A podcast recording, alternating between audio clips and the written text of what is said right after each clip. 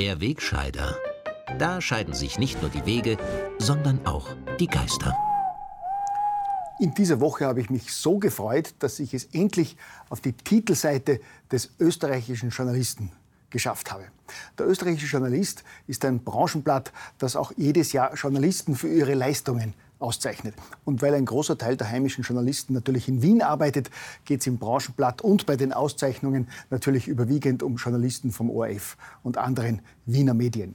Und weil auch hierzulande ja der Großteil der Journalisten politisch links steht, wird im Branchenblatt natürlich der linken Wiener Journalistenblase nach dem Mund geschrieben. Und das mag auch das verhaltensauffällige Interview ein wenig erklären, das der Herausgeber des Blatts vor ein paar Wochen mit mir geführt hat. Die erste Frage des Herrn Kollegen hat gelautet, sind Sie ein Nazi, Herr Wegscheider? Und weil schon diese erste Frage so intelligent, anspruchsvoll und gar nicht durchsichtig war, wurde sie wahrscheinlich auch gleich als Titel für das ganze Interview verwendet. Einen Grund dafür und für die Frage an sich hat der Interviewer nicht genannt. Es genügt wahrscheinlich, sich damit bei der linken Journalistenblase anzudienen und spricht zweifelsfrei für Qualität und Niveau des Fachblatts. Und es bestätigt eindrucksvoll meine gerade in dieser Sendung immer wieder geäußerte Vermutung, dass neuerdings jeder, dessen Meinung vom linken Gutmenschen-Mainstream abweicht, eben ein Nazi ist. Gut, ich habe es den moralisch höher stehenden Kollegen natürlich auch leicht gemacht. Da war erst vor wenigen Wochen mein Outing, dass ich ab und zu ein Glas Zweigelt trinke. Eine Rebsorte, die von gewieften Aufdeckern ja jüngst als Nazi-Wein enttarnt worden ist. Ich habe mehrfach die Flüchtlingspolitik des Jahres 2015 kritisiert. Das allein rechtfertigt die Frage, ob ich ein Nazi sei.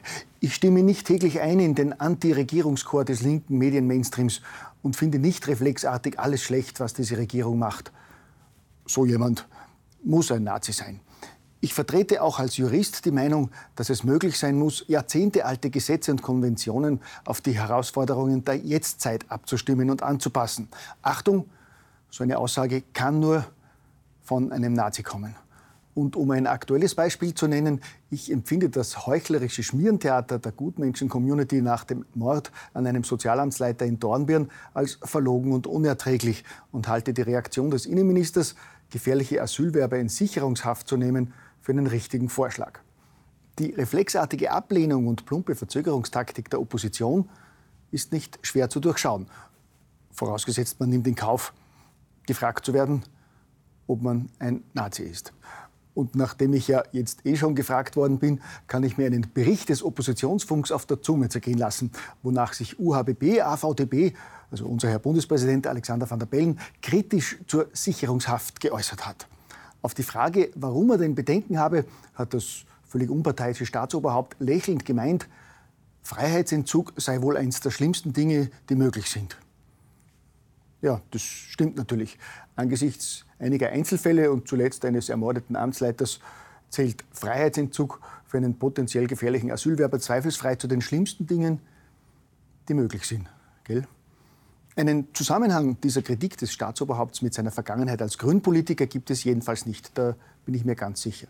Dafür tun Vertreter der Grünen in der Provinz derzeit alles, um positiv aufzufallen.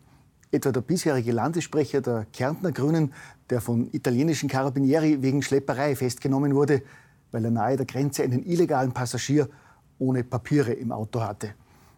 Der mittlerweile zurückgetretene Grüne rechtfertigt sich damit, lediglich einen Autostopper mitgenommen zu haben. Der Klubobmann der Tiroler Grünen wiederum hat für Aufregung gesorgt, als er in der aktuellen Karfreitagsdebatte wörtlich getwittert hat, am Karfreitag um 15 Uhr ist Jesus am Kreuz vor Lachen gestorben. Ich halte das gerade im Heiligen Land Tirol für eine mutige und kluge Aktion.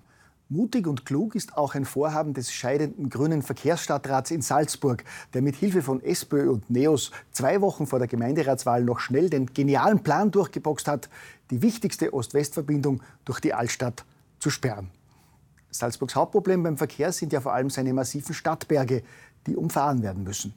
Weitsichtige Landesherren hatten das schon vor 250 Jahren erkannt und damals einen Tunnel durch den Mönchsberg graben lassen, um den Salzburgern kilometerlange Umwege zu ersparen.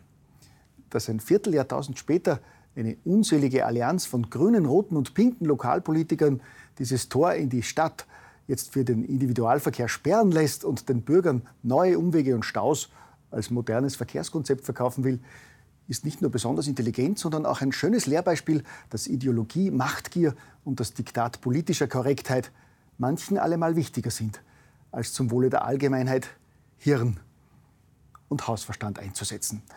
Bleibt für heute noch die Reaktion von Gewerkschaft und Arbeiterkammer auf den Plan der Regierung, aus dem Karfreitag einen zusätzlichen halben Feiertag zu machen. Besonders passend finde ich die Aussendung der Salzburger Arbeiterkammer.